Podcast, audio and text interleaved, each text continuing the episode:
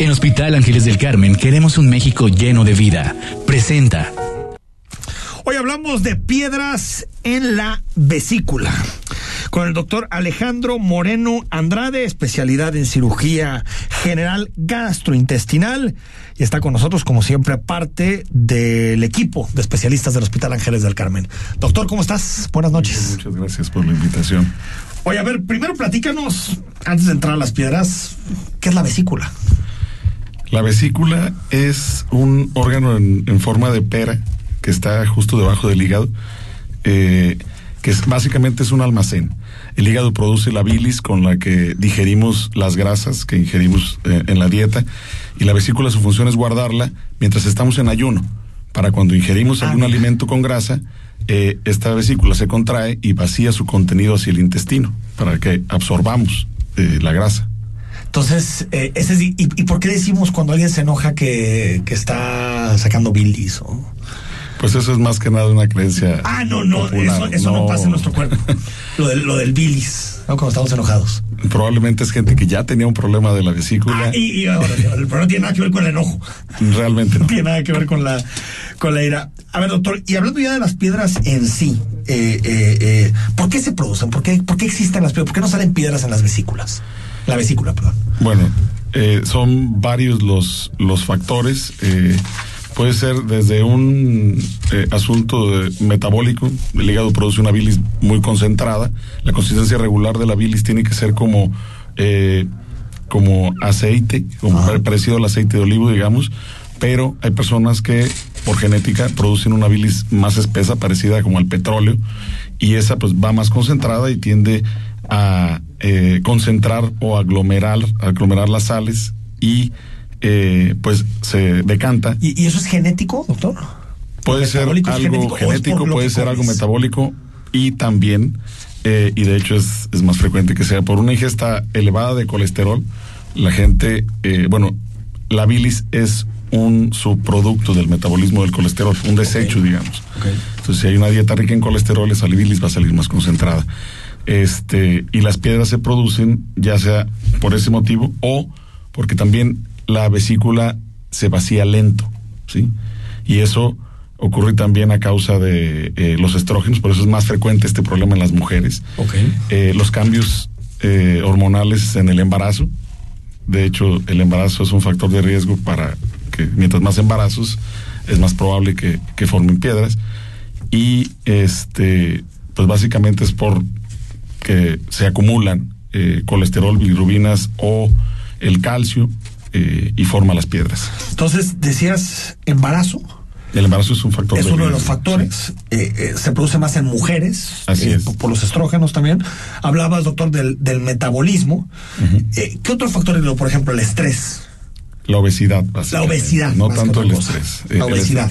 Y también, particularmente en personas que pierden mucho peso de forma súbita, por ejemplo, los, que se hacen alguna cirugía bariátrica, este, eso también es un factor de riesgo para, para generar eh, este porque alteran el metabolismo, ¿no? Sí. Alteran directamente el metabolismo. Así es. Ahora, doctor, en ese eh, eh, mismo sentido, ¿cómo, cómo, ¿cómo te das cuenta? ¿Qué, qué, síntomas hay? ¿Cómo te das cuenta que tú puedes tener una piedra en, en la vesícula? Específicamente de la presencia de las piedras en la vesícula, el 10 al 30% de la población occidental tenemos o podemos tener piedras, pero no necesariamente no, no necesariamente causan síntomas. Ah, de hecho, una eh, es muy frecuente que eh, la gente se da cuenta de que tiene piedras al hacerse algún estudio de ultrasonido en el abdomen por algún otro motivo. Vuelvo al, al ejemplo del, del, seguimiento del embarazo. Este, le hacen un rastreo a la vesícula y, ah, mira, y tienes piedras. Y puede que el simple hecho de tener las piedras no causa ningún síntoma. O cuando ese, eh, cuando la, las piedras empiezan a dar síntomas, los síntomas generalmente es el dolor debajo de la costilla derecha, un dolor cólico eh, que se irradia hacia la espalda o hacia el hombro derecho, o también eh, hacia lo que coloquialmente le llaman la boca del estómago, y se puede llegar a confundir con gastritis. ¿sí? Ah, mira. Pero, si, pero ahora sí que gastritis, que no mejora con el tratamiento regular o común para las gastritis, o que es muy constante e intenso, hay que revisar si realmente no se trata de un problema en la vesícula. confundir un poco con gastritis. Bastante. Te duele el pecho un poquito, ¿no? Después de alguna comida copiosa, irritante o grasosa. ¿Y qué tan intenso es el dolor de las piedras en la vesícula? Puede llegar a ser mucho, muy, intenso? sí. Y si, te, como decía doctor, vas, te hacen un, un, un, un, estudio y se dan cuenta que tienes piedras, pero no te causa ningún problema, ¿de todos modos hay que removerlas o no?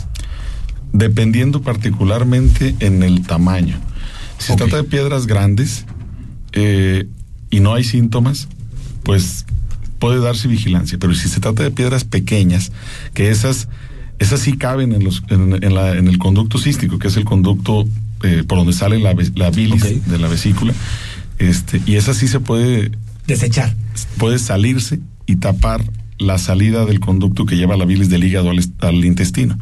Y como ese, esa válvula o esa salida la comparten con el páncreas, eh, esas sí son peligrosas porque en algún momento pueden llegar a provocar una pancreatitis. O sea, las chiquitas son peligrosas y las grandes no. Digamos, ah, es contraintuitivo otra, otra Ahora, el tener las piedras siempre es una bomba de tiempo, o sea, porque no sabes qué Te va a generar problema en algún momento. Ante cualquier episodio en el que consumas algún alimento con mucha grasa, eh, estás en, en riesgo de que esas piedras te metan en un problema. uno, ¿cómo se diagnostica y cómo se trata, doctor? Bueno, el diagnóstico es justamente con el ultrasonido. Este, también ya eh, haciendo el abordaje se puede hacer estudios de sangre, de pruebas de función hepática, o en casos aún más complejos se puede hacer una colangioresonancia magnética, que esa no nada más nos ve, nos eh, da la imagen de la vesícula, sino también de todos los conductos biliares intra y extrahepáticos. Entonces, eso es el diagnóstico. Sí. Y el tratamiento. ¿Cómo se trata una piedra en la vesícula? El tratamiento ideal es eh, con cirugía, sí, la colecistectomía laparoscópica, que es extraer la vesícula a través de, cirugía de mínima invasión, que son cuatro incisiones. La más grande es de un centímetro y medio arriba del ombligo y son de eh, tres de cinco milímetros debajo de la costilla derecha. Se hace exactamente lo mismo que en la cirugía abierta. Eh, se quita la vesícula completa, pero sin el trauma de eh, incidir toda la pared abdominal, que eso es muy doloroso y retrasa la. Entonces, para quitar las piedras hay que quitar la vesícula. Sí, definitivamente. Ah, mira, no sabía eso. Precisamente sobre, sobre eso, doctor, le platicaba aquí Enrique fuera del, del aire que me tocó vivir con un familiar que le quitaran la, la vesícula. Fue un proceso, recuerdo hace ya muchos años, relativamente sencillo, pero lo que sí recuerdo también muy bien es que narraba que, digamos, fue como inflado el cuerpo por la parte del, del hombro para sacar la, la, vesícula. ¿Ha evolucionado esa, esa operación? Porque hoy hablabas de una mínima invasión, solamente poder diferenciar.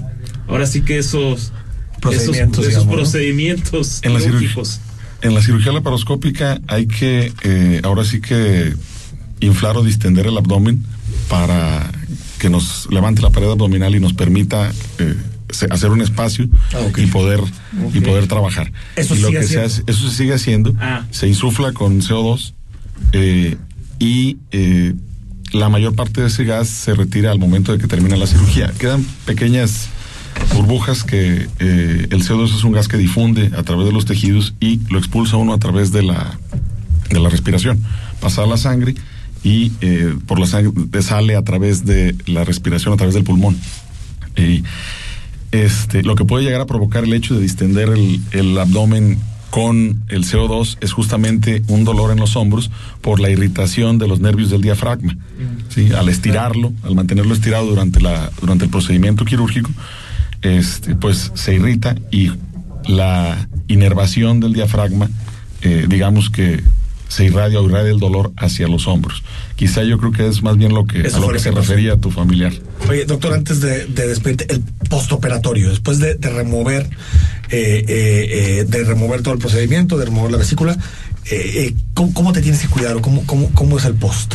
Básicamente, aunque son heridas pequeñas, este, toda herida en proceso de cicatrización hay que cuidar de que no se haga una hernia, que es una falsa cicatrización o este y para eso pues hay que evitar hacer esfuerzos, hay que seguir una dieta, una dieta libre de grasas tal como si no se hubiera operado, por lo menos los primeros días, en lo que el cuerpo se acostumbra a no tener ese, ese órgano. Ok. ¿sí?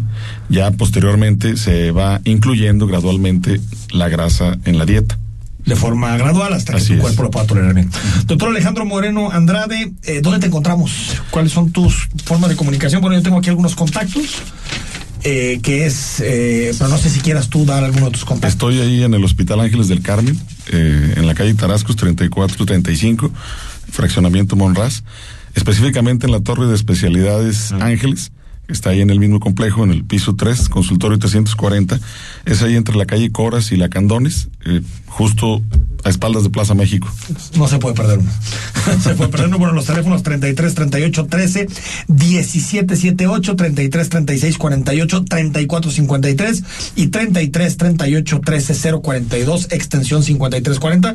Si te pierdes alguno de los datos, no te preocupes, te metes a Spotify y ahí puedes escuchar toda la entrevista que tuvimos hoy con el doctor Alejandro Moreno. Doctor, gracias.